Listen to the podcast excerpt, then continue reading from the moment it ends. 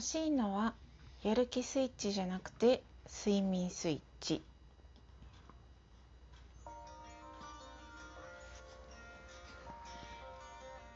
こんばんはニコです。時刻は今17時16分を回りました。日付は2023年8月31日8月も最終日ですね。夏があっという間に終わってしまいましたが皆様いかがお過ごしでしょうか？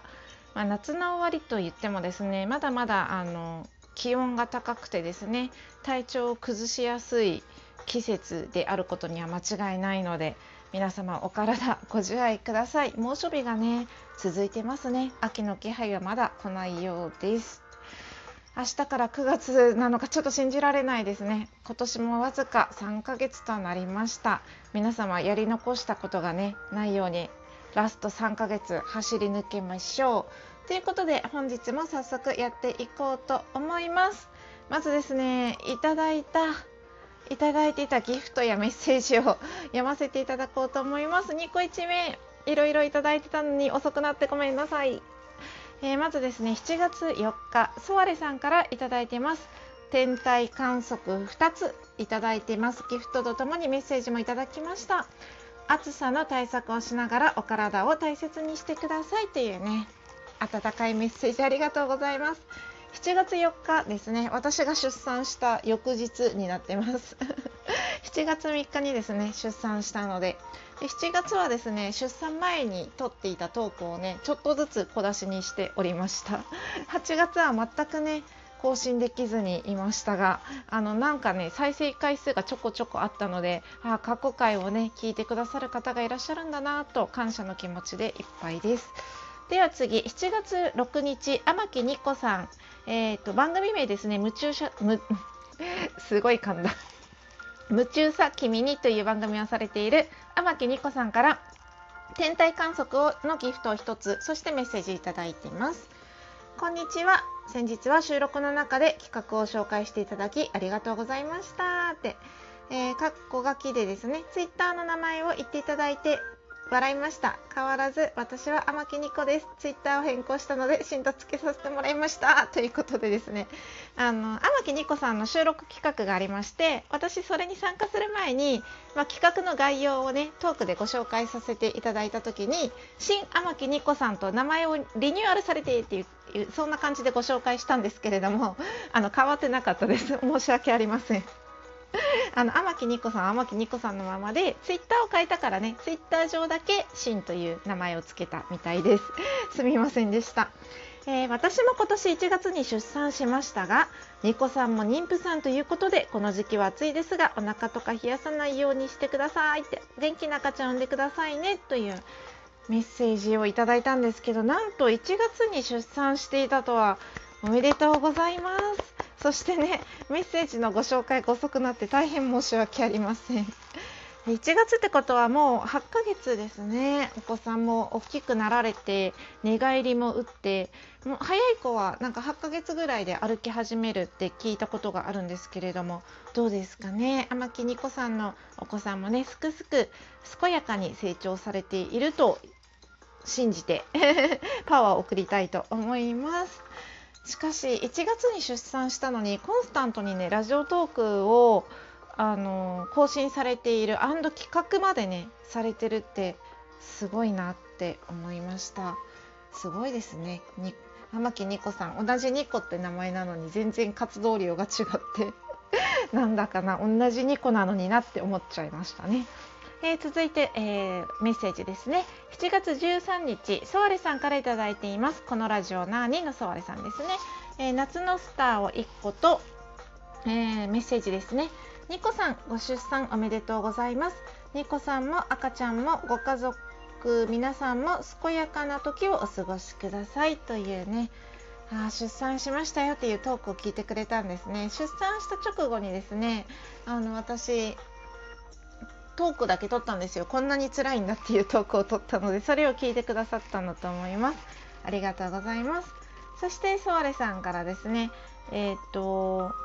ああとですね同じ日に遠藤三鷹さんからあのお祝いのギフトもいただいてたんです。遠藤三鷹の得かもしれないラジオという番組をされているですね三鷹さんから。ありがとうございました。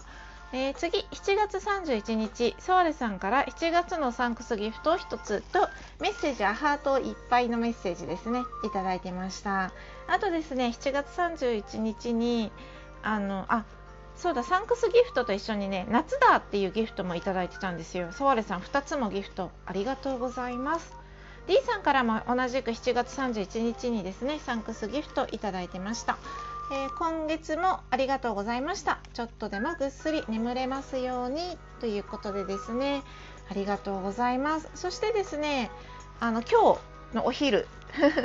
8月31日今日のお昼ですね。D さんからですね8月のサンクスギフトもいただいてます。ありがとうございます。D さんいつも本当にありがとうございます。えー、っとニコさん今月もありがとうございました。体調等々いかがでしょうか？無事睡眠も取れていますよう願っています。来月もよろしくお願いいたします。ということでですねありがとうございます。D さん。D さんのですねライブにちょこちょこあの聞き戦としてお邪魔してましてその時もですねちゃんと眠れてますか？とかあのご出産されて体調どうですか？って気遣っていただいたとともにあの私の番組もですねちょこちょこ宣伝をしていただいて本当にありがとうございます。D さんのライブの枠でなんだかとっても恐縮です。ということでですねえー、溜め込んでおりましたあのいただいたギフトメッセージそしてですねリアクショントークがね上がるたびにたくさんのリアクションいただいたり、まあ、あの更新をしてないのにねあの過去回をね聞いてくださってる方がいらっしゃいらっしゃったりしてとってもね感謝の気持ちでいっぱいです。さて次やっていきましょう。2個2目。えー、っとねそう欲しいのはねやる気スイッチじゃなくて睡眠スイッチなんです。えっとですね、まあ、私7月3日に帝王切開で赤ちゃんを産んでから今子育てをしてるんですけれども子供産んで分かったことはあの子供のリズムに合わせて自分も生活しないといけないんだっていう当たり前のことなんですけれども子供が起きてたら自分も起きてるし子供が寝たら自分も寝た方がいいんですよ。で赤ちゃんってあの本当に寝る時間がね15時間ぐらいで結構寝てるんですけど夜中ね寝なかったりとかでお昼ね寝てたらお昼寝てる時間は実家にいるんですけれどあの家事をしてて洗濯とか掃除とかお茶碗洗ったりとかですね。母は料理をしてくれたり買い物に行ってくれるので、まあ、私ができないその領域をしてくれるんですよね。料理とか、うん、あのお買い物とかまだちょっと私できないので体力的にはねできるんですけどお買い物とか車の運転とかがあってちょっと慎重になってる部分があったり料理はですね父がね食べたいものとか私があまり作る気にならなくて 母がしてます。で料理とかできない分、まあ、お茶碗洗ったり洗濯をね洗濯機回して干したり畳んだりとかあと掃除をしたりとかまあ、そういう時間に当ててるんですけれどそれも赤ちゃんが寝てる間にやるんですけれどまあ、赤ちゃんが寝てる間にね一緒に昼寝とかもしないとあの夜ね赤ちゃんがあの寝なかった時あやしたりする体力がもう持たないんですよね。体が持たない。そう。びっくりするぐらい持たない。まあね私もアラフォーに近いアラフォーで出産したので体力ねないもともとないなって思ってたんですけどこんなに赤ちゃんの面倒を見るのって赤ちゃんの面倒というかですね体力勝負なんだなっていうのを日々実感しております。うん、なんかねロングスリーパーなのでもともと。すごく寝たいんだけど